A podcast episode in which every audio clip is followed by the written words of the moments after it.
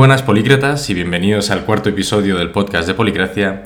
En esta ocasión venimos con un tema bastante actual y no es otro que las elecciones británicas y el Brexit concretamente. Eh, conmigo están Tirso Virgos, que lo conoceréis del segundo episodio en el cual hablábamos de las elecciones aquí en España, y Carlos Canino. Carlos, para los que no lo conocéis, es el mayor experto que yo conozco en el Brexit. Por lo menos en Twitter es, es un, un más follow obligatorio para enterarse bien de esta cuestión. Eh, pero sobre todo lo importante es jurista y economista. Eh, estuvo intentando las oposiciones, preparándoselas para el Cuerpo Superior de Técnicos Comerciales y Economistas del Estado. Pero actualmente bueno, está estudiando el máster en investigación económica, muy centrado en economía internacional en la UNED. Muy buenas a los dos. Buenas. Hola.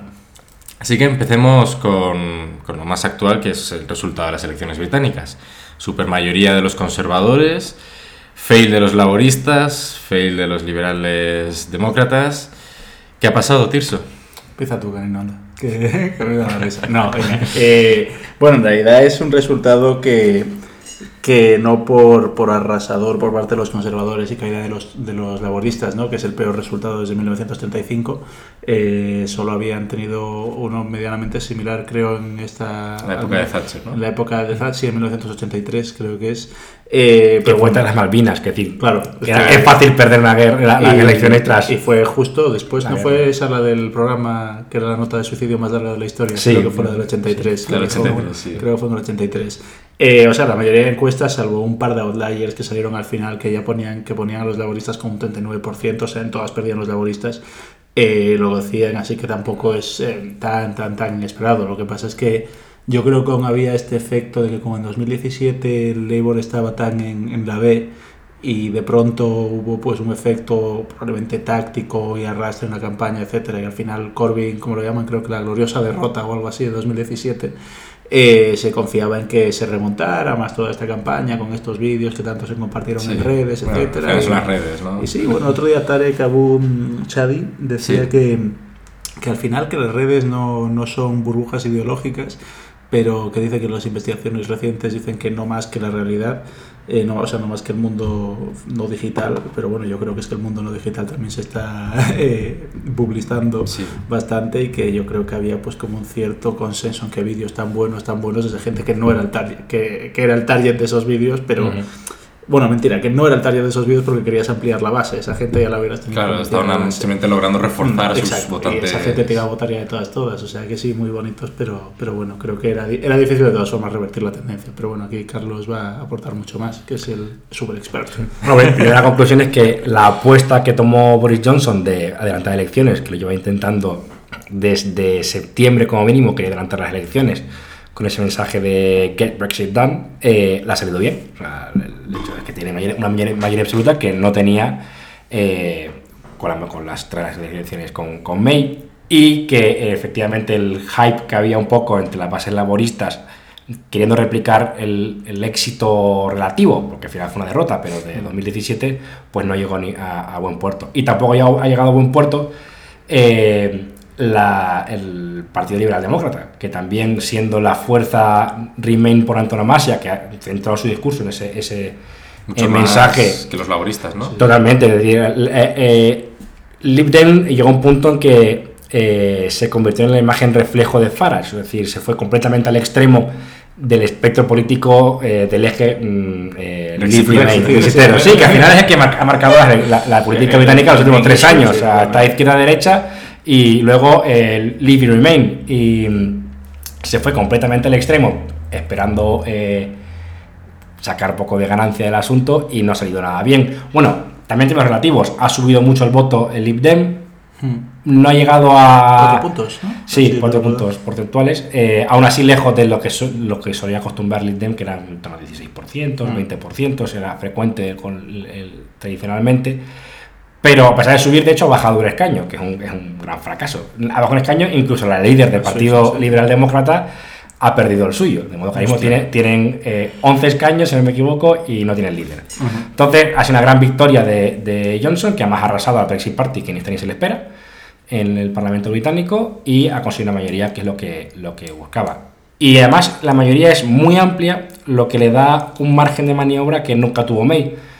May no tenía mucho margen ya por no tener mayoría absoluta, pero es que ahora además Johnson puede no depender, si quiere, del sector más euroescéptico del partido.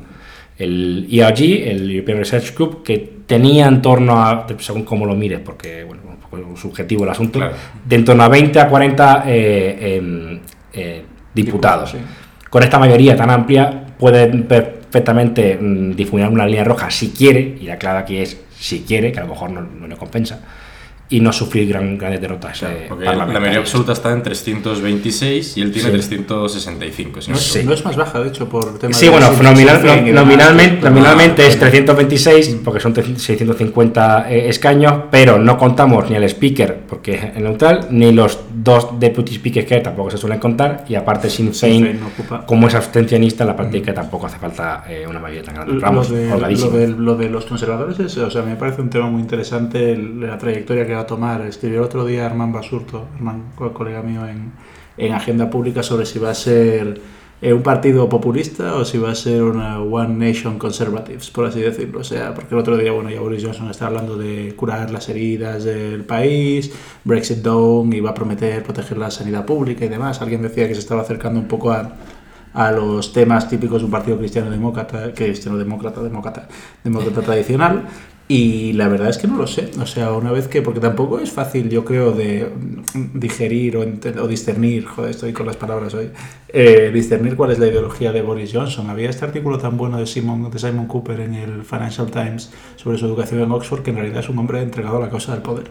Claro, sí, sí. Él fue presidente de la Oxford Union. Para estar. O sea, la Oxford Union, para el que no haya estado, es un sitio, pues que te puedes apuntar, una membresía, 80 libras o sea, para, para, toda la vida, y traen a speakers famosos, desde Héctor Bellerín hasta prime ministers de otros sitios, y hay peleas gordas, o sea, que yo vamos, o sea, que no hay quien viva a quedar nada comparado con las que se arman por ser presidente de la Oxford Union, y decía que presidentes de la Oxford Union normalmente eran conservadores, porque era más el poder por el poder, mientras que presidir los colleges, los GCR, era más de los laboristas, y no sé, es que no sé qué opinas tú, Carnino, que eres el, el que sabe. Se pero... la, la, la historia de que antes del referéndum de Brexit, Johnson, que tenía columna en el Telegraph, fue, mm. que fue corresponsal de Bruselas con el Telegraph en su momento, eh, tenía preparados dos artículos.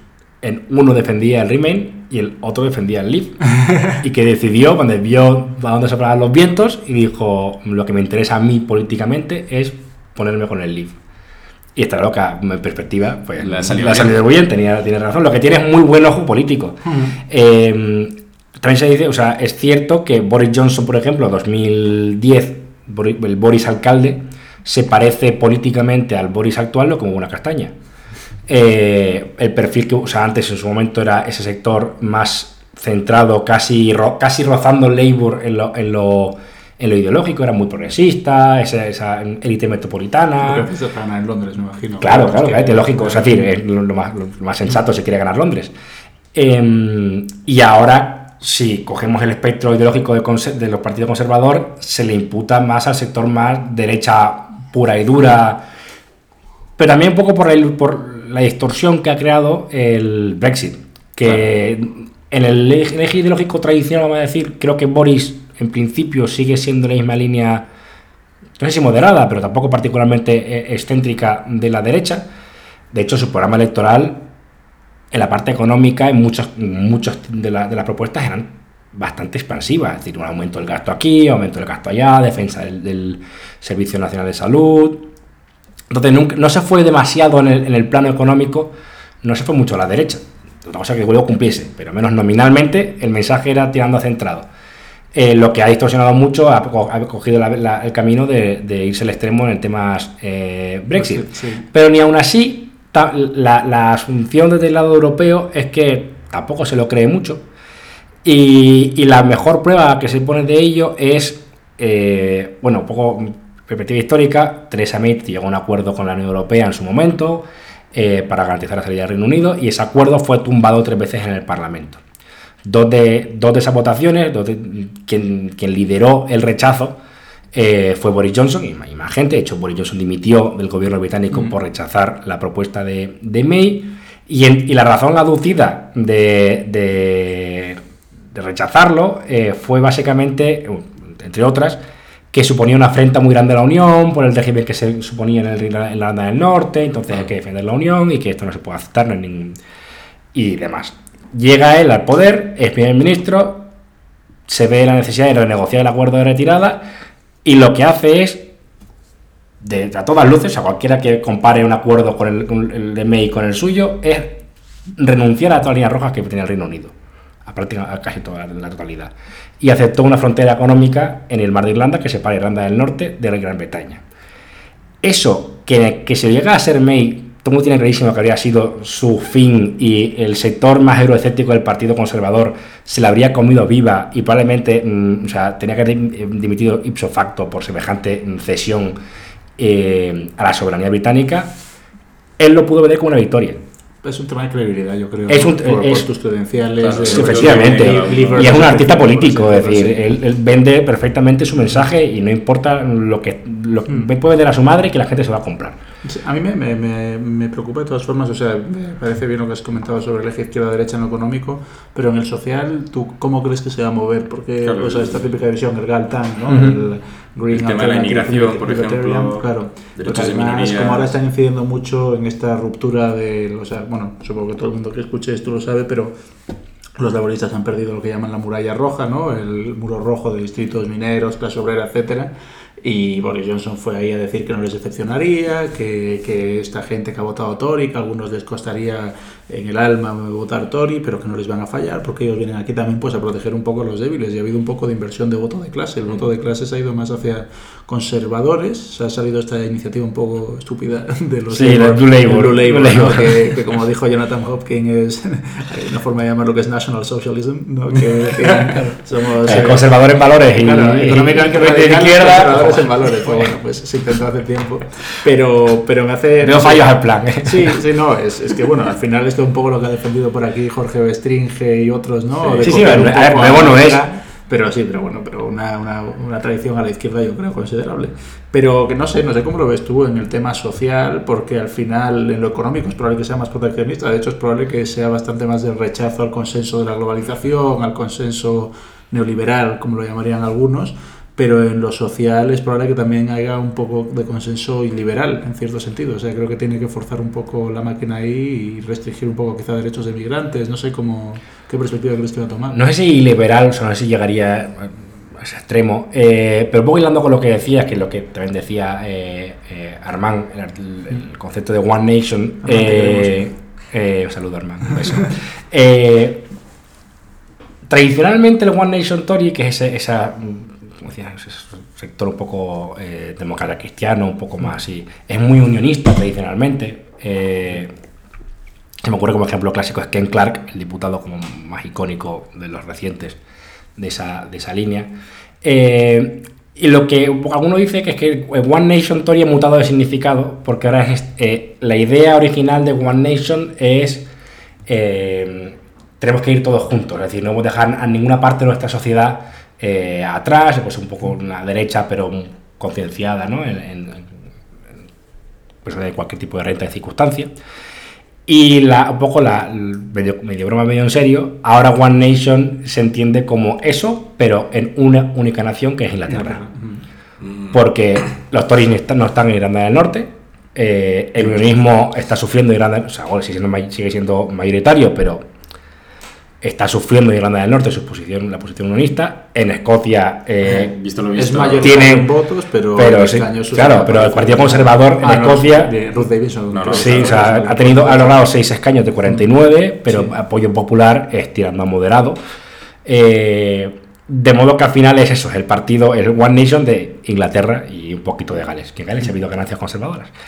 Em, pero entonces va un poco va a ir en esa línea de esa, esa, ese one- este estilo One Nation, pero centrado realmente en Inglaterra y el resto pues ya, ya veremos. Ya O sea, tal. supongo que también muchos lo que se preguntan es, ¿es Boris Johnson algo similar a Trump, pero en Inglaterra, versión inglesa?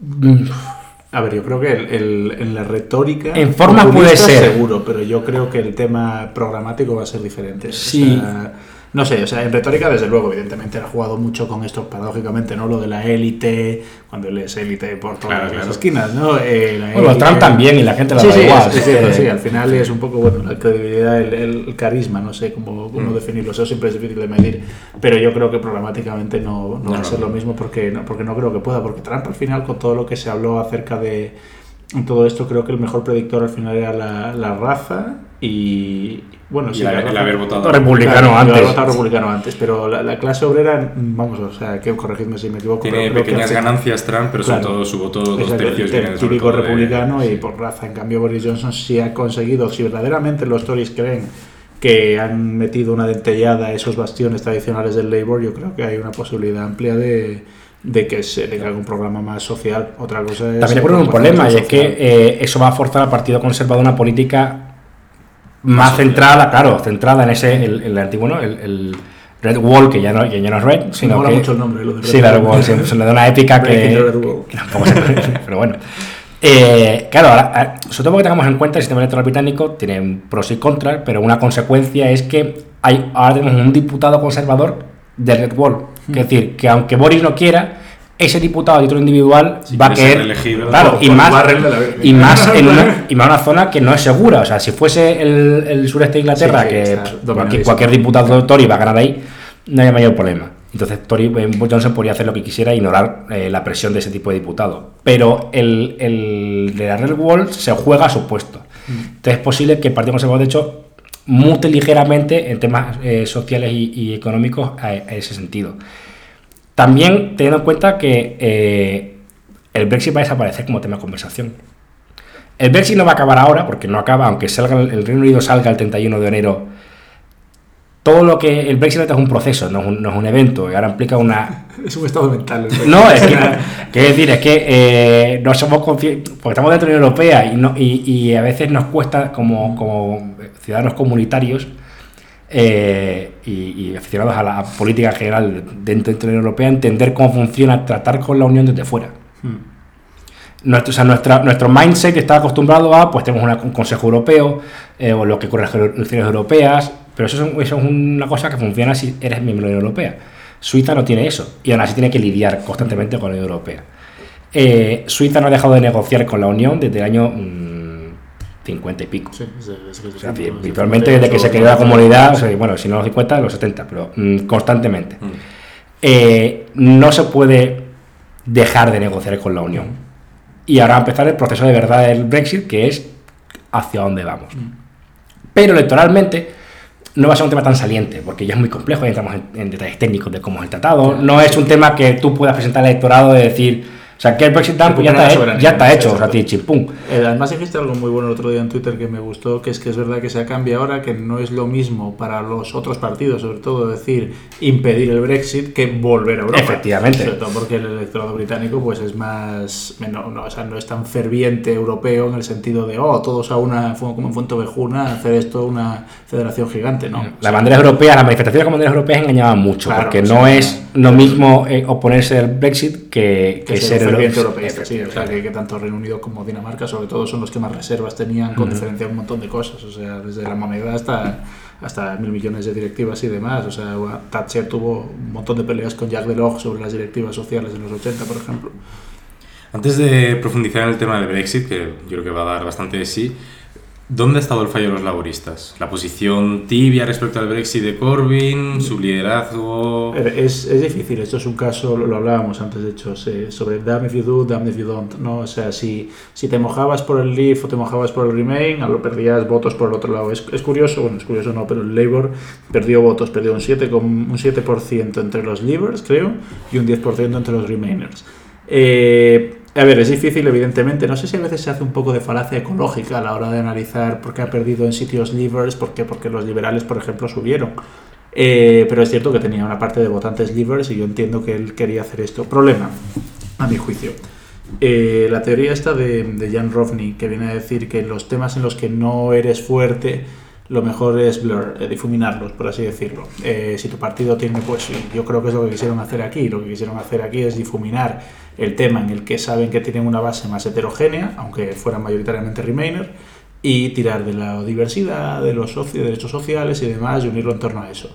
Problema, eh, creo que podemos empezar a ver que a lo mejor en campañas polarizadas que tienen un issue central, o sea, un tema central, esta, esta difuminación del te- de algunos temas en los que no eres fuerte no es buena. O sea, por mucho que sea una estrategia que a lo mejor te ayude a hacer de cachol y que confíen en tu marca por, por tu marca, en un contexto de que la identificación con los partidos es más débil, pues, pues no. A lo Claro, que mejor si, no- no si hay buena varios idea. temas en la agenda tiene más sentido, pero si obviamente Claro, solo hay un si hay tema, uno- es como lo de Cataluña aquí, ¿no? La última Claro. elección, pues era absurdo que igual la izquierda intentase difuminar O ese sea, tema. yo metiendo la cuñita de lo, de lo mío aquí, que lo quería comentar, en las dos últimas elecciones yo creo que las de abril, por ejemplo, son muy Sánchez sí, Sánchez no, Sí. y en ese sentido a lo mejor a Ciudadanos sí que le salió bien, la, bueno, le salió objetivamente bien lo del veto a Sánchez.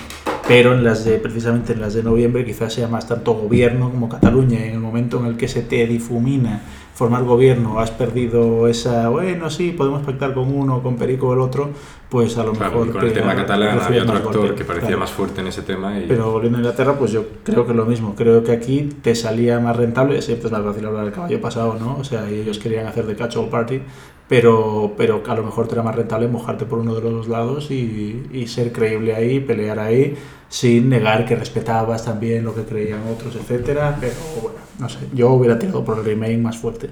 Porque le hubieras robado además mucho voto a los Lib Dem. O sea, yo creo que había un, un chaval que conozco inglés se quejaba, malditos liberaldemócratas, hemos perdido este, este, esta constituency por 500 votos y a vosotros votaron 10.000. Y yo, bueno, pues hijo, pues es que, ¿qué le voy a hacer? O sea, yo si fuera Lib Dem a lo mejor no me hace gracia tener a Corbyn. Bueno, esa es la segunda razón, que supongo que me pondrás a hablar tú, pero a lo mejor no me hace ninguna ilusión que no haya una postura clara sobre el Brexit si yo lo quiero evitar. Yo, yo lo entiendo, yo, yo creo que deberían haberse mojado más en ese sentido. Por recordar brevemente, que yo imagino que todos nuestros oyentes les saben perfectamente cómo funciona el sistema electoral británico, pero por si acaso, por si hay alguno que no, recordamos que son 650 elecciones, por así decirlo, ¿no? 650 circunscripciones muy pequeñitas en las que ahí se elige un representante y ese representante es elegido por el que obtiene más votos simplemente. Entonces, en ese sentido, se dan situaciones de coordinación de votos respecto, bueno, es lo que ha pasado con los conservadores y con los laboristas. Entonces, claro, los laboristas se la juegan en circunscripciones tipo Londres, que igual son más cosmopolitas, jóvenes, universitarios, frente a lo que decíais, ¿no? circunscripciones más de obreros que trabajaban antiguamente en una cuenca minera y quizás ahora estaban en desempleo. ¿no? Simplemente un pequeño apunte para, para quien no se ha enterado muy bien de la historia. Sí, no, eh, efectivamente tenía eh, un problema gordo Labour porque si viraba más hacia, hacia el Remain, pues perdería Libers en el norte. De hecho, ya perdió muchos. eh, donde más perdió, no sé si donde más, porque no he hecho, no he hecho cálculo, pero en la zona tradicionalmente obrera de Inglaterra, eh, el daño no se lo hizo los Lib Dems, que ahí mm, su fue casi nula, o los verdes. Ahí se lo hizo el Brexit Party. Eh, y en cambio, en las zonas más mm, cosmopolitas, Londres, el sur de Inglaterra, el, agujero se lo hizo, eh, se le hizo el voto que se fue a los Lib Dems. Y es que el problema, yo creo, y un poco hilando con lo que montabas, Tirso, no ha sido tanto la indefin de una postura ambigua sobre el Brexit, que en sí es comprensible, porque al final el país está dividido, con lo cual puedes tener una posición un poco mm, de término medio, ¿no? De mm, pues, voy a buscar el Brexit, pero, voy- pero, pero doy un referéndum, sino eh, la, in- la indefinición, de, o sea, la, la- la ausencia, o la apare- al menos la aparente ausencia de un criterio parte del, del- del part- del liderazgo laborista. De que en lugar de tener una posición a dos aguas eh, de forma consci- eh, hecha a conciencia, porque creen que es lo mejor, se como que se percibía que estaban ahí únicamente por, por- efectivamente. Y entonces el, el daño creo no ha sido tanto eh, no tener una posición clara en ese sentido, porque perdían, fuese el otro día a perder apoyo, sino que el hecho diferencial ha sido que se percibiese la, la- la debilidad del liderazgo a tomar una, una decisión u otra. En los, y eso además eh, arrastró la, el- la apreciación que tenía la gente del proyecto del laborista en su conjunto. Em, ahora, en los últimos días, el, liderazgo laborista y Corbyn en la cabeza, han, la línea que está manteniendo es: eh, hemos perdido las elecciones, pero hemos ganado el argumento. Sí, sí, o sea, Eh, porque la verdad que nuestras políticas sí que eran la gente le gustaba, ¿no? Pues el, el tema de los ferrocarriles, su política, el, el- el sistema nacional de salud. Y es cierto, entonces una encuesta y lo, las propuestas individualmente de, de, de Labour gustaban a la gente y aún así la gente no votó. ¿Por qué? Porque luego vas al focus group que, que hacían y, y tenías que, incluso entre votantes laboristas, nadie se creía el programa. Porque fue un tema de credibilidad, o sea, el problema de, y sería la encuesta, el problema principal del Partido Laborista ha sido el liderazgo laborista. Mm. Entonces la gente consideró que buenas propuestas a priori, tomadas individualmente, los veían una vez una carta de los Reyes Magos, y entonces, aunque tú fueses laborista mm, o te esa, esa tendencia, ¿no? votar a laborista en general, no te dan mucha confianza el liderazgo eh, eh, de, de Corbyn. Entonces, claro, eso mina mucho el apoyo mm, toma la decisión que tomes, el problema ya no era la decisión, sino el quién la tomaba y por qué la tomaba. Es verdad que, o sea, Hernández Alberto se decía otro día que el liderazgo siempre es difícil de medir por la endogeneidad, ¿no? O sea, si triunfas bueno, no. Pero es verdad que había encuestas previas que, creo que era un 20% de los Remainers eh, preferían salir del Reino Unido sin acuerdo que un gobierno de, Corbyn. Y luego es que era una burrada, o sea, porque veías que el primer problema para la mayoría de británicos era Corbyn, salvo para un grupo de laboristas, eh, que no me acuerdo si Remainers o Libres, incluso era el tercero también, y lo cual, evidentemente, por mucho que el liderazgo sea endógeno y lo que quieras, es, es Era complicado salir de ahí, era muy complicado. Tan, poco popular, sí. y graciosamente, quien cayó también en ese problema fue un partido del que no se esperaba en principio, que fueron los Lib Dems. Eh, la líder eh, eh, Swinson fue elegida hace relativamente poco, ahora mismo no acuerdo cuándo fue, pero que no, no, llega a un año, me parece. y según ha empezado a ser conocida por el público, la imagen se ha hundido mm, de una forma espectacular. Y hay un, hay un punto que se estaban peleando Swinson y Corbyn por quién era el menos valorado. Y, a suele pasar cuando te empiezas a exponer más al público. Claro, claro. Y además te vas al extremo. y además se le ocurrió una cosa que, que en perspectiva, que te lo pasado más fácil, ¿no? Eh, me pareció un poco temeraria, es que se vendía a ella, que no es ni, conocida ni particularmente gustada tampoco, o sea, no disgustada, pero... Sí, sin más. La futura primera ministra, eh, en lugar de ser eh, de, de, de, su política tradicional de un segundo referéndum, ellos abogaban ya de repente por revocar y cancelarlo directamente sin pasar por las urnas específicamente. Como que se fueron mucho al, sector Remain, como se fueron, se fueron un poco al monte y creó una antipatía considerable. Entonces, eso, eso junto con la dinámica del sistema electoral que, incentiva a dos partidos principales, pues les hizo ya el... claro, es que teniendo eso en cuenta, yo lo que he visto así los datos de, digamos, sociodemográficos ¿no? de los votantes, se está generando ahí como tres brechas bastante grandes. ¿no? Yo entiendo que, claro, el voto útil y el voto estratégico y el sistema mayoritario incentiva este tipo de brechas, pero por un lado tienes los urbanitas que votan al Labour, los de ámbito rural que votan a conservadores, en ámbitos generales. Obviamente hay un porcentaje que vota a cada partido en, ambos lugares. ¿no? Los con más estudios laboristas, con menos estudios conservadores y eh, luego por edad, ¿no? los más jóvenes laboristas y los más mayores conservadores. Eh, ¿A qué se debe? ¿Qué está pasando ahí? Es algún fenómeno que estamos viendo en otros países, pero que yo entiendo que, claro, con, el sistema electoral que ellos tienen se, se, concentra en ese caso. Sí, es un patrón que se repite por toda Europa ahora mismo, ¿no? O sea, la juventud aquí en España, creo recordar que Podemos y PSOE estaban al 19% o algo así, por ahí, PSOE, aproximadamente, o 20, o una, cosa también ahí. Luego el tercero era Vox, o sea, que era el que lideraba en la, en la derecha entre los jóvenes. Antes Ciudadanos. Antes Ciudadanos, sí, sí. Esos buenos tiempos. esos tiempos. Eh, probablemente haya un no sé, un efecto en ese sentido también de voto a cambiar el sistema, claro, y de acabar con statu Que yo creo que va asociado también un poco a, la juventud, ¿no? O sea, nosotros, ese, o sea, la tontería esta de, de, joven que no ha sido de izquierdas de joven, no tiene corazón, no que no es derecha, es una chorrada. Pero yo creo que en cierto sentido la juventud sí que, bueno, normalmente más socialmente liberal, normalmente más socializada en un ambiente eso más pues Green Alternative Libertarian, por así decirlo. y, esa es la cuestión. Y en otros países no europeos. No hay posibilidad de no mainstream por, por el First Past the Post. Claro, pues, exacto. En otros países europeos suelen ser más los liberales y los verdes, que igual tienen ese rol de acaparar el voto juvenil, y ahí estamos viendo que es el laborista. Es como lo que pasa en Estados Unidos, ¿no? La opción joven era Bernie Sanders en su momento, y ahora supongo que será más. La ironía, por otra parte. Sí, desde luego. Pero, pero claro, pero porque al final en los sistemas First Past the Post, como no puedes, es difícil romper con un partido, hay que romper. Claro, el, incentivo, de hecho, lo que ha ocurrido es, no le queda otra que romper los partidos existentes. Primero, eh, Momentum, que es el sector más a la izquierda, de ¿no? movimiento de izquierdas en, el Reino Unido, tomando, efectivamente, pero que sí, pero haciendo un, takeover a Partido Laborista, porque saben que si, una izquierda unida espontáneamente en el, Reino Unido, o Podemos no va a ningún lado por sistema electoral. O sea, o arrasas de una o no llegas. Incluso el Brexit Party, que ha tenido grandes éxitos electorales, ha conseguido en su historia, me parece que ha sido un diputado una vez en una circunscripción. a veces teníamos a veces en las europeas que era primero, por ejemplo. Sí. Eh, y ahí ha ocurrido algo parecido en el Partido Conservador, un poco más accidentalmente, en el que el ERG este, los eurocépticos, han tomado el partido. Mm. Y de repente se han cargado y ha desaparecido todo el sector. La, la- la guerra civil a cuenta Europa que ha tenido siempre el Partido Conservador de los años, de hecho de siempre, de los años 50, pero especialmente de los últimos 20, 30 años, se ha saldado ya y han ganado los eurocépticos. De chiripa, a lo mejor, o sea, un poco ni ellos se lo esperaban, o al menos no así.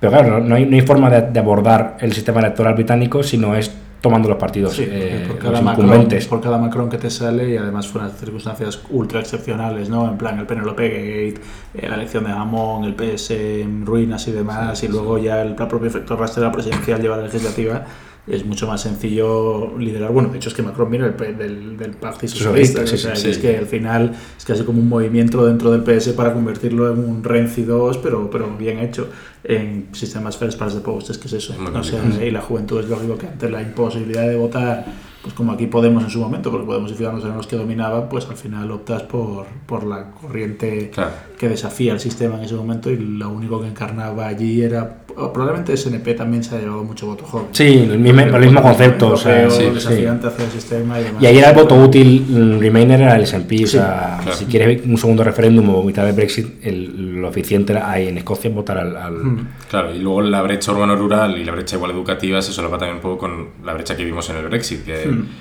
La- las ciudades mayoritariamente votaban por el Remain y, y aquellos Sí. con más estudios también, que casualmente, obviamente, estaban en las ciudades, eh, también Sí, votaban por el el Remain. Gran Londres obviamente es mega rojo, en Oxford por ejemplo en las locales, no sé cómo ha sido ahora a nivel de constituency, pero a nivel, en las locales creo recordar que no teníamos ningún ningún concejal de conservador. O sea, No pero creo. bueno, pero es lógico, o sea, en las ciudades grandes y demás. Eh, pero bueno, que eso es un patrón que se repite por toda Europa y aquí lo único que varía es a quién votas en función del sistema electoral, no creo que sea mucho muy diferente a lo que vimos aquí o en, o en otros sitios. De hecho, yo creo que un bueno, es que claro, si el Brexit fuera proporcional, el Brexit Party probablemente hubiera sacado bastantes más escaños, yo creo, hubiera sido una alternativa mucho más viable. ¿Estas elecciones? Sí. Sí, contra la Sí, seguridad. o sea, Incluso gente sabiendo que no vaya a ningún lado, en según qué circunscripciones en el norte, llegaba al 8% del voto. Por eso.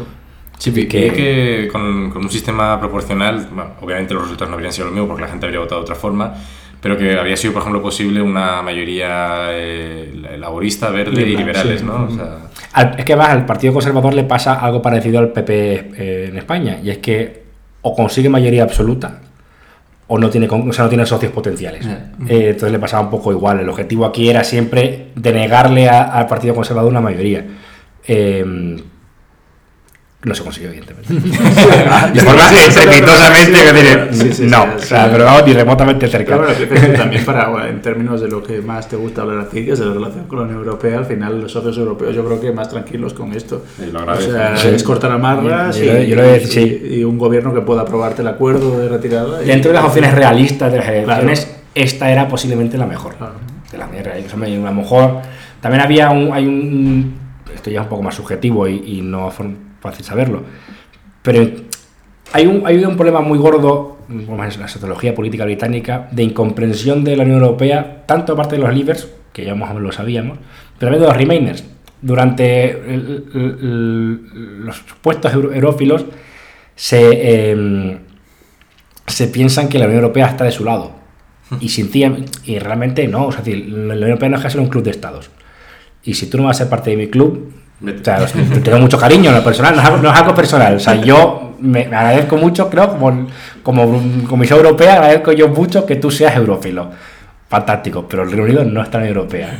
cual, yo lo que voy a buscar es maximizar dentro de lo que yo pueda hacer, pues, eh, eh, eh, la supervivencia de mi proyecto y nunca, o a lo mejor al principio sí, Tusk, por ejemplo, sí era un ferviente defensor del segundo referéndum y ¿no? del cambio de opinión, pero según avanzaba el tiempo y la cosa se iba enquistando y, la- y- y- y se iba radicalizando el, aspecto el debate político en el Reino Unido, en la Unión, sobre las instituciones comunitarias, las sensaciones de lo peor que puede ocurrirnos en este momento es un segundo referéndum. Es que O sea, no queremos, o sea, primero porque a lo mejor no vamos ni a ganarlo, o sea, mm, entonces, pues, ¿para qué? No hemos perdido el tiempo y necesariamente tenemos cosas mejores que hacer. Tenemos un marco financiero plurianual, tenemos que renegociar el, el la eurozona, no tenemos tiempo para esto. Em, pero aún si se hubiese ganado el Remain, habría sido una victoria un poco pírrica y tener un Reino Unido en contra de su voluntad, mm, en permanente convulsión interna como Estado miembro, era una opción que era bastante incómoda para la Unión. De modo que siempre lo que, el objetivo máximo de la Unión, el óptimo, siempre ha sido que el Reino Unido salga tranquilamente, aproveche su acuerdo de retirada y se forme de forma ordenada, e idealmente que siga la esfera de influencia de la Unión, que siga el mercado único, que siga la Unión Aduanera, que, que, que siga aplicando la normativa comunitaria ahora sí, sin molestar en el Consejo Europeo. La menor distorsión posible. Efectivamente. O sea, no es un, bloqueo a muchas decisiones de profundización en la Unión. Sería lo óptimo, es decir, no quiero distorsión económica, pues tener una relación con, como la, con Noruega, como la, o con, Turquía, aunque Turquía es un poco particular. Eh, pero bueno, económicamente la comunidad aduanera. Eh, pero no me, no me molesta el proceso de toma de decisiones internas. Imagínate un, un, comisario eurocéptico, tenemos. Mm, claro, o sea, ya está la cosa poco complicada en el Consejo Europeo a cuenta de eh, Hungría y Polonia y algún grupo de Visegrado, como para encima tener a un, país que es el tercero, no sé cómo se mide, el tercero más grande de la, de la Unión, tocando un poco la, claro, Para los que se perdieron un poco en toda esta historia del Brexit, que ha dado mucho de sí.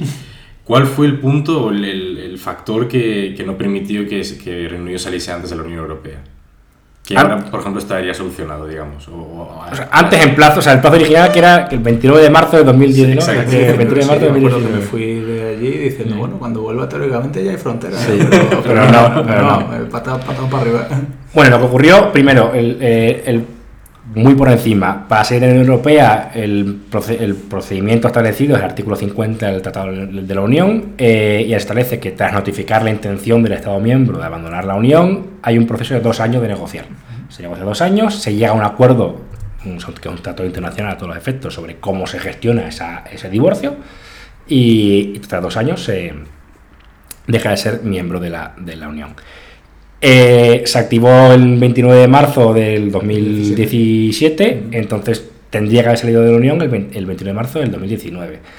Tras activar ese, el, acuerdo, el, artículo 50, May tomó la decisión de convocar elecciones, pensando, haciendo, queriendo hacer lo que ha hecho ahora Johnson, que es vamos a deliver Brexit, entonces mayoría absolutísima, porque tiene una mayoría, creo que no me acuerdo cuánto era, pero de 5 o 10, que tiene una cosa que era potencialmente peligrosa y quería ampliar esa mayoría parlamentaria. Y con, convocó elecciones y salió bastante mal la jugada, de modo que perdió la mayoría absoluta. Eso que hizo que, que ahora que Labour tiene muy presente estas elecciones, de que en la, las dos últimas semanas hubo un subidón de Labour que Ojo, que May subió muchísimo su apoyo. el resultado en votos de Theresa May en las elecciones de 2017 fueron muy buenos. Mejor que Cameron en, en, mucho, en, mucho, en varias de sus elecciones. Pero Labour también subió mucho y al final pues el sistema electoral británico muy caprichoso y se quedó sin mayoría absoluta.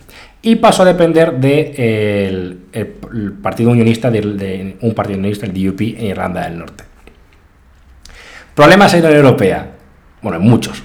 Pero el principal que se enfrentó al Reino Unido es que tenía que decidir dónde ponía la frontera económica. Si la ponía, pues, la hacía coincidir con su país, eh, en cuyo caso habría frontera contra la manera de regulatorio en la isla de Irlanda, partiendo de Irlanda, con problemas históricos muy gordos eh, por el tema del, nacionalismo irlandés y lo que ocurrió en Irlanda del Norte históricamente.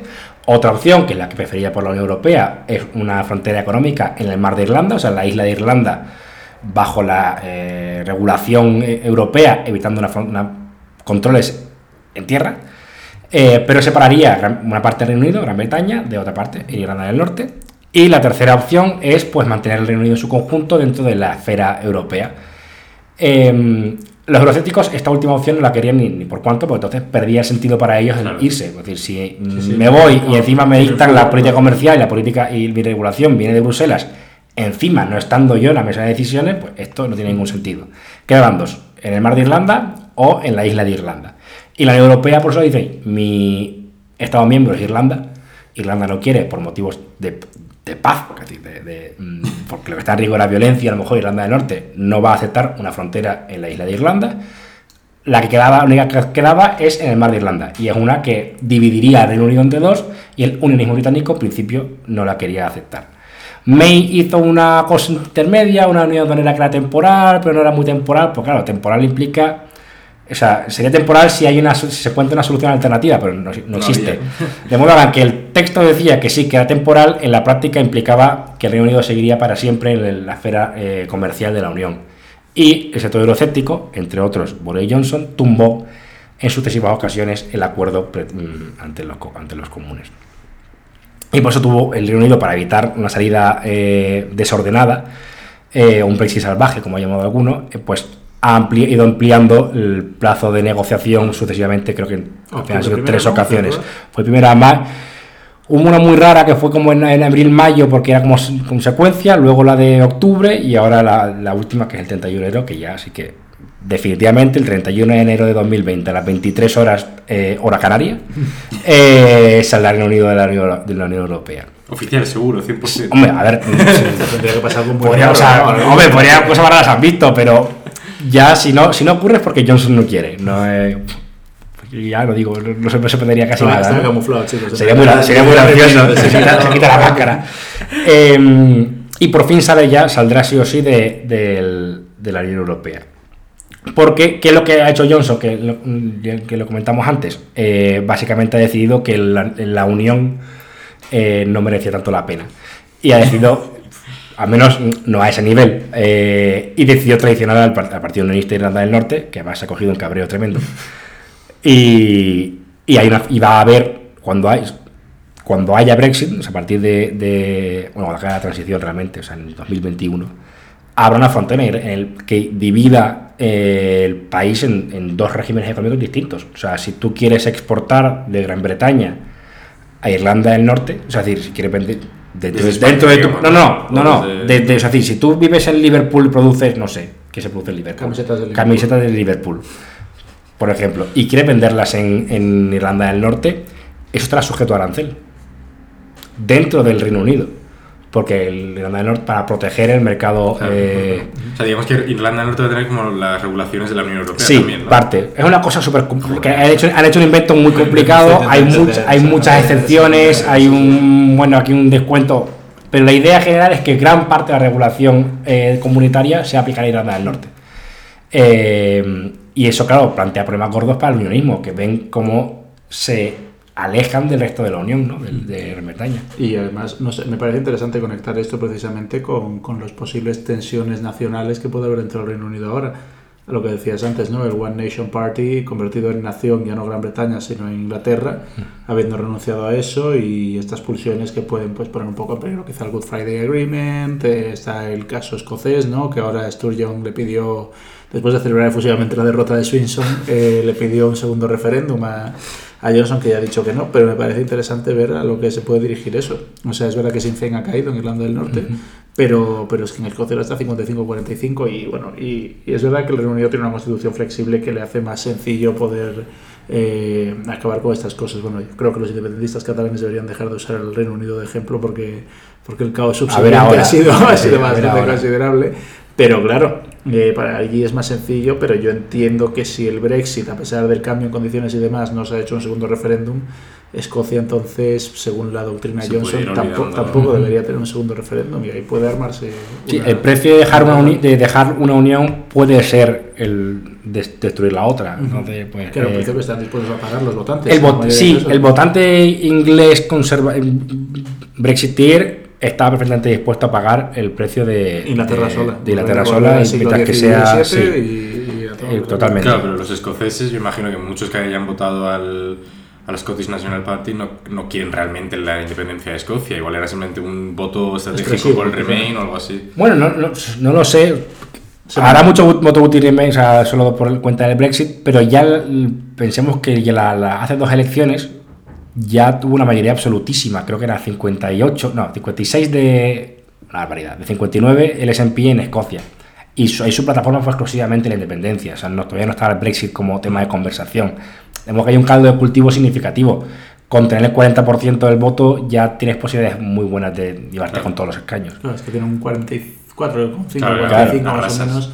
No te da para proclamar una independencia a las bravas, evidentemente, pero, pero estás bueno, pues en una situación similar a Cataluña, en realidad. O sea que oscila el voto indepe entre el 42, vamos a decir que no todo el mundo que vota Junts Esquerra es indepe, pero aún así un 40-39% es voto con- en el referéndum que hubo en Escocia la última vez fue ajustado, no, no me equivoco. 45-55 yo creo, Creo ¿no? que algo así- ahora mismo dudo, pero por algo así sería. 50 sí. y algo sacaron, Cinco- ¿no? sí. 45, no, sí, no, no llegó a 60, sí, Exacto, no fue algo pero. abrumador, sino... No. Y claro, la cuestión ahora es igual si... yo- que es un poco el, el plan- el escenario que ellos plantean, ¿no? De que no, que ahora con el Brexit hay un- una mayoría de escoceses que sí que quieren la independencia para permanecer en la Unión Europea, ¿no? Pero entiendo que, el, que Johnson eso no lo va a permitir bajo ningún Ha concepto. dicho que no y yo creo que no puede. Se me haría raro. no- Johnson, sí, asumiendo lo que decíamos al principio, de que efectivamente su principal interés es mantenerse en el poder y me atrevo a decir incluso tener un buen legado histórico, es el, el nuevo Thatcher de la- del Partido Conservador, El vende, ven- sí, vende mal, vende mal eh, Perder el la unión, o sea, destruir la unión, o sea, decir, queda regular.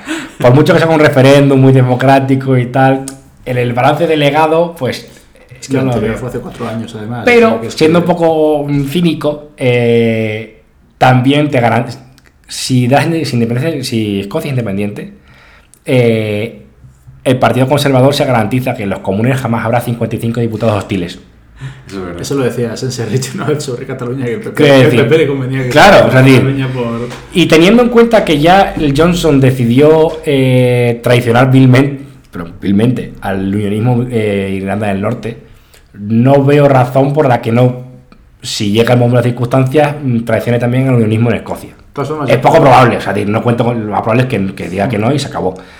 Pero bueno, que mm, cosas más raras han visto. Pero Sturgeon yo creo que ahora formas esto es una maniobra de presión y que no creo que siga la vía catalana, entre comillas, o sea, no creo que siga la vía independentista catalana de intentar forzar la legalidad y demás, por mucho que sea flexible, yo creo que va a hacerlo de ampliar la base. Sí, no creo que se lo dije el otro día, pero esto me sonaba a Artur Mas 2012. Sí, es decir, no, ese claro, momento o sea- eh, eh, justifique, voy a basar mi, mi nueva mayoría absolutísima del Parlamento en la idea de un segundo de un referéndum, en el caso de la independencia.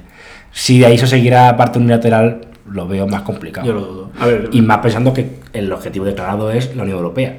Que Claro, decir, claro, que y no no veo. puedes irte a las bravas y ni Efectivamente. siquiera una victoria por 51 o 52 te garantiza entrar No, no. en la Unión, Pero o sea, dentro del- de la legalidad británica se permite la celebración del referéndum para la Es, es independencia. una constitución flexible, claro. Claro, o sea, se aprueba, se la aprueban los comunes, Claro. es decir, Claro, tiene que aprobarlo. a los conservadores Pero eso es como decir un poco que si en España, si el Congreso aprueba una reforma constitucional mm, para más, eso, más- claro. más sencillo todas formas. Bueno, y- claro, pero que, pero que la idea es, tiene que haber Sí, una- sí, tiene sí. que el Partido Conservador tiene que aceptarlo. Hmm. Claro, si no, igual que el PP tiene que aceptarlo aquí y no hay papeletas. No, en cuenta que además Cameron jugó a la ruleta rusa dos veces, la segunda salió mal, yo no creo que quiera arriesgar. Sí, la tercera. No creo que quiera arriesgar. Y Irlanda del Norte la situación es parecida, aunque siempre más tensa, porque es bastante más compleja. Claro. Eh, efectivamente, bueno, ha pasado una cosa histórica en, en estas elecciones en Irlanda del Norte, es que por primera vez la mayoría de diputados que han salido de, de- de ahí son nacionalistas y no, y no unionistas. O sea, en la historia que ¿Cómo eso, que eso ocurre. reparto? Duke, Sinn Féin y Alianza. ¿Con- Era 9, 9, 9 sin, no, 7 Sinn Féin, 2 el eh, SDLP, que también son nacionalistas, 7, dije 7, 9 el DUP y. No, 8 en vez de claro. 8, Uno- sí, uno me menos diga, que la sí. comunidad 8 autónoma. DUP, 7 Sinn Féin, 2 SDLP y 1 Alliance. Alianza. Que alianza que no es, es no alineado. O sea, sí, del centro. Eh, pero eso, o sea, por primera vez en la historia hay más diputados eh, nacionalistas en Irlanda del Norte, aunque el voto de Sinn Féin y la Nacionalista General no ha crecido mucho. Lo que ha ocurrido. de hecho, el de Sinn Féin. El de Sinn Féin sí, o sea que también es complicado comparar de una elección a otra porque estas elecciones ha habido un, un- bastantes acuerdos electorales entre Sinn Féin y SDLP, Mm, de modo que no es, sí, para justo asegurarse la victoria, de modo que no es del todo justo tampoco comparar estas elecciones con las anteriores. Pero el voto, por ejemplo, nacionalista agregado, ¿no? de, to- de todas las fuerzas, se mantiene estable en el, en el 39%, 40%. Suena esa historia. O sea, clavado. Y lo que ha ocurrido es una caída significativa de- del voto unionista, sobre todo por la, el, el desastre que ha sido el DUP. También pensemos, eh, volviendo un poco a lo de antes del Brexit, que sé que hay muchos actores y es un poco lioso seguir el, el hilo. Eh, pero no solo fue el sector eurocéptico de Johnson y compañía quien tiró abajo el acuerdo de May, también fue el, el, el DUP, de que dependía el gobierno británico en- entonces de May, eh, alegando que el acuerdo tal y como estaba eh, configurado, pues ponía en peligro la Unión y, y- y demás. Pero fue un error de cálculo terrible, porque al menos ese acuerdo de May evitaba una frontera en el mar de, mar de Irlanda. Hay dos tipos de fronteras, por simplificar muchísimo, hay dos tipos de fronteras económicas. Una es la que imaginamos más, que está en las aranceles, ¿no? La guerra comercial, lo que la idea general de guerra comercial, pues es un tipo de, frontera económica eh, que tú llegas y pagas impuestos correspondan y demás. Y otro tipo que es más sutil, pero a veces, pero de hecho muchas veces la carga es mayor, es regulatoria. Una cosa es que tú por exportar eh, cordero no pagues el arancel del cordero, pero, pero ya a lo mejor tienes que cumplir pues, reglas fitosanitarias o condiciones laborales o lo que sea. Eh, entonces, una- un elemento es la unión aduanera y otro elemento es el mercado único. El acuerdo de May garantizaba que, que hubiese nada más que un tipo de frontera en el mar de Irlanda y eso al DUP le parecía inace- inaceptable. Y lo tumbó. Eh, y, y el resultado de tumbarlo ha sido que ahora tengo un acuerdo en el que tener los dos. El doble, el doble de... Claro, efectivamente. Eh, Antes el gobierno conservador dependía del DUP, o sea, podía deci- decidir lo que hacía, o sea, condicionar la, la agenda del Tory, y ahora con esta mayoría de Johnson mm, no van a hacer nada, es decir, no tiene ningún tipo de influencia. De modo que el, el electorado no irlandés, incluso el unionista, ha castigado bastante el, la, Es donde se ha movido hacia la alianza. o- Claro, o sea, ha habido, bueno, al UUP, que es el otro partido, el UUP, no sé, Uh, UUP, ah. el Ulster Unionist Party, eh, donde se presentaba también, porque eh, presentaba en alguna- en algunas circunscripciones, y la gr- gran parte del voto unionista, claro, tampoco vamos a esperar un salto de un- soy unionista por la mañana y me levanto mm, Sí, irlandés, por la tarde, ¿no? O sea, tampoco, tampoco, sí, tampoco forcemos. Pero lo que se querido eh, se traspase a Alliance, que es un partido en principio no, no alineado a los sectarios, en el que todo el mundo se siente medio, medio cómodo, en, al menos en el tema nacional. Ese sí que ha tenido un gran, un gran subidón electoral. Con lo cual tampoco hay que leer en este resultado un acercamiento en sí a la reunificación irlandesa, porque no tenemos ni idea de el votante del Alliance, cuando le pregunten en el referéndum hacia dónde va a ir, es un votante que es muy statu quo. De modo que tampoco Es bastante probable que sea de no. O sea, de Claro, no, es un unionista, a no, menos, fuerte. claro, a menos que, que perciba una razón fuerte, o sea, pero raci- racional, fuerte, que es una cosa sí. de, de, por ejemplo, un motivo racional que puede ser, si Irlanda del Norte eh, está en el área de influencia de la Unión Europea, aplica su, su normativa casi íntegramente, pero mucha de ella, em, y no la británica. Pero, no tie- pero el, eh, su representante es Dublín, a efectos prácticos, al final, quien, quien Irlanda del Norte no, tiene- no manda a nadie al Parlamento Europeo, no, manda, no tiene ningún miembro en el Consejo. Racionalmente, si se acostumbran a, a estar influidos por la normativa europea y, y discutir como si fuesen Estado miembros, pero sin voz, igual surge forma racional, es decir, pues nos compensa tal vez eh, tener diputados en Dublín, por lo menos en el Doyle, y por ahí pues ya Claro. podemos condicionar nuestra propia legislación y nuestro propio... propio- O sea que a largo plazo se podría ver ahí una anexión a Irlanda. Claro, pero bueno, es una cosa muy a largo plazo a y muy de que comentarla bien y al final, eh, incluso si hay una reunificación, hay que... Bueno, se decía que el acuerdo de Viernes Santo tiene que garantizar la estabilidad de ambas, el respeto de ambas comunidades, nacionalistas eh, eh, y unionistas. Y entonces no es fácil ver cómo eso se puede gestionar en un mundo post-Brexit. Y puede haber tensiones en Irlanda del Norte, aunque no sabemos de qué lado. Ahora mismo parece que hagan, está más cómodo con este acuerdo, o estaría, el sector nacionalista. Habrá que ver cómo responde el, uni- el unionismo, que además se siente traicionado Claro. por el nacionalismo inglés. O sea, en las últimas semanas ha habido mensajes de partidos fervientemente unionistas diciendo de todo de sus compañeros ingleses. Porque claro, les, les han, les han traicionado. Entonces, la estabilidad en, es- en esa región va a ser algo bueno, complicado de gestionar en, en el, en el futuro. Y en términos económicos, ¿qué, qué va a pasar eso un poco con Reino Unido? Porque está un poco estudiado, digamos, de que las consecuencias económicas del Brexit van a ser duras, obviamente sin acuerdo va a ser peor.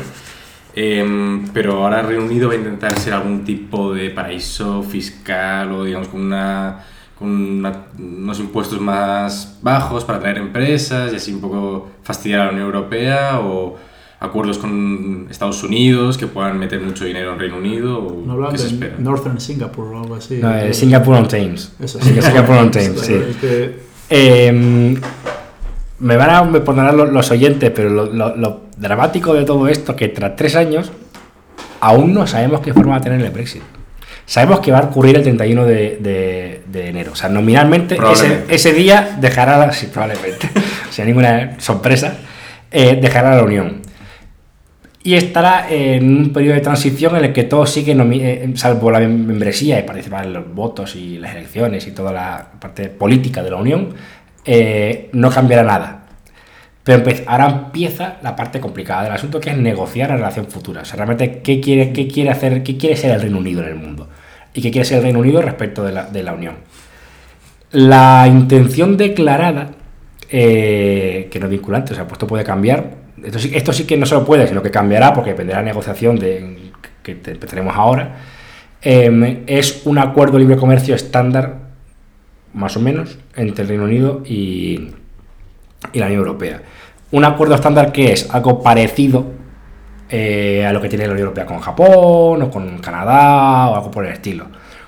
No se sabe muy bien todavía, porque eso ahora empezarán a negociar, entonces mm, aventurar qué forma va a tener y qué se incluye y qué no se incluye es muy complicado. Lo que sí ha declarado el Reino Unido que no quiere, membresía en el mercado único. Entonces, en principio, las cuatro libertades se han acabado. Eh, ¿Y qué tampoco quiere? Una unión aduanera, con lo cual eh, va a haber un control de aduana sí o sí entre, entre Irlanda, entre, perdón, entre el Reino Unido y el resto de la Unión. Eso es un Brexit, aunque hay un acuerdo, eso es un Brexit muy duro. O sea, es una cosa que no ha existido en, Europa pues desde el año mm, 73, entró, que unos 40 años, en el que una barrera que eh, eh, los agentes no están acostumbrados.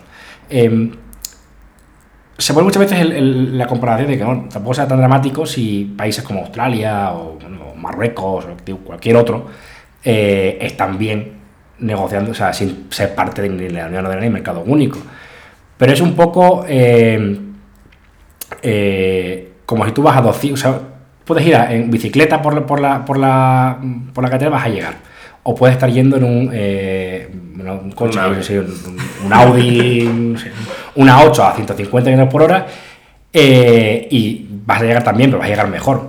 Lo que estamos viendo ahora es que a ese coche le vamos a arrancar el motor.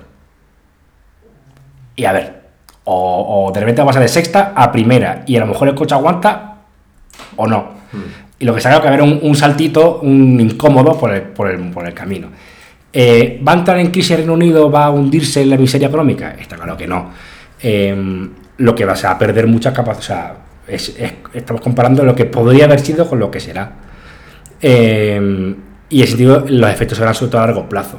Lo cual también a, Reino Unido- al- a Johnson le conviene, porque salvo que haya grandes pifias que puede ocurrir eh, en el corto plazo, eh, en principio son cosas que el electorado que no percibirá automáticamente, una pérdida de poder adquisitivo, es un, encarecimiento de las cosas, que a lo mejor no le hace particular daño electoralmente, pero la economía la- la- sí que será un- una cosa eh, significativa.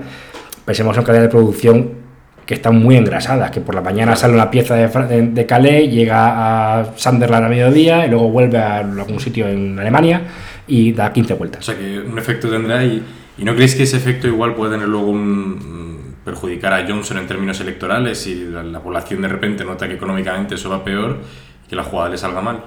Eso es el gran misterio. En la Unión Europea hay quien piensa ahora que esta mayoría tan grande que está teniendo le va a permitir eh, marcarse un, un giro de 180 grados importante.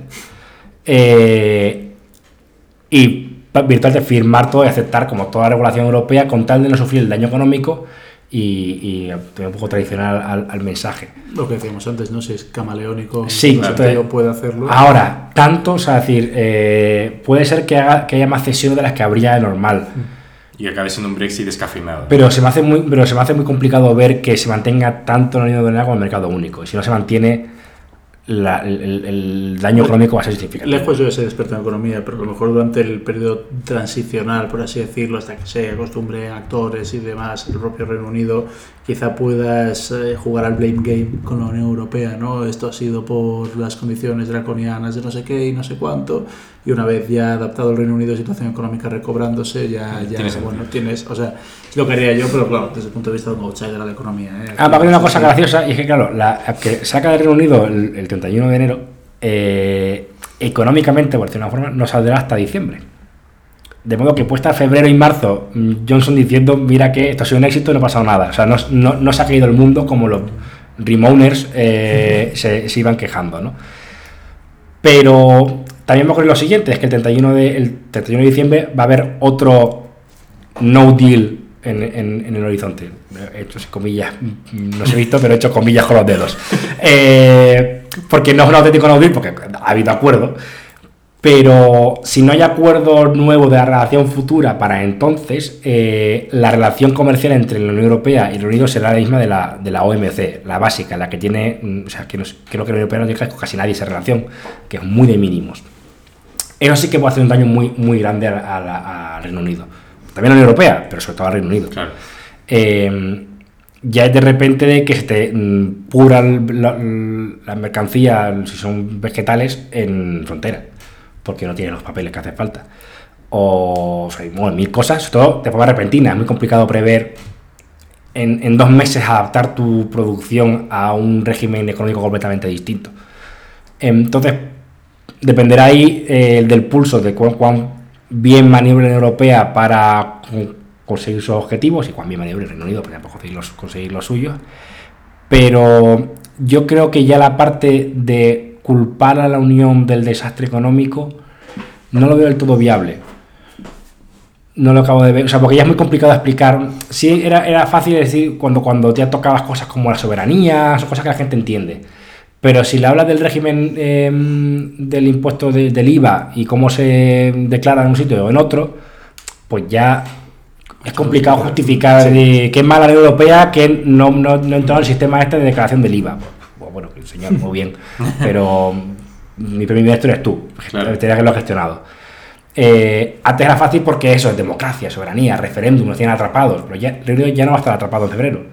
Como ese tipo de, de argumentación no la acabo de, no la acabo de ver. Lo- lo La duda es eh, que el el principal temor a lo mejor de la, de la Unión.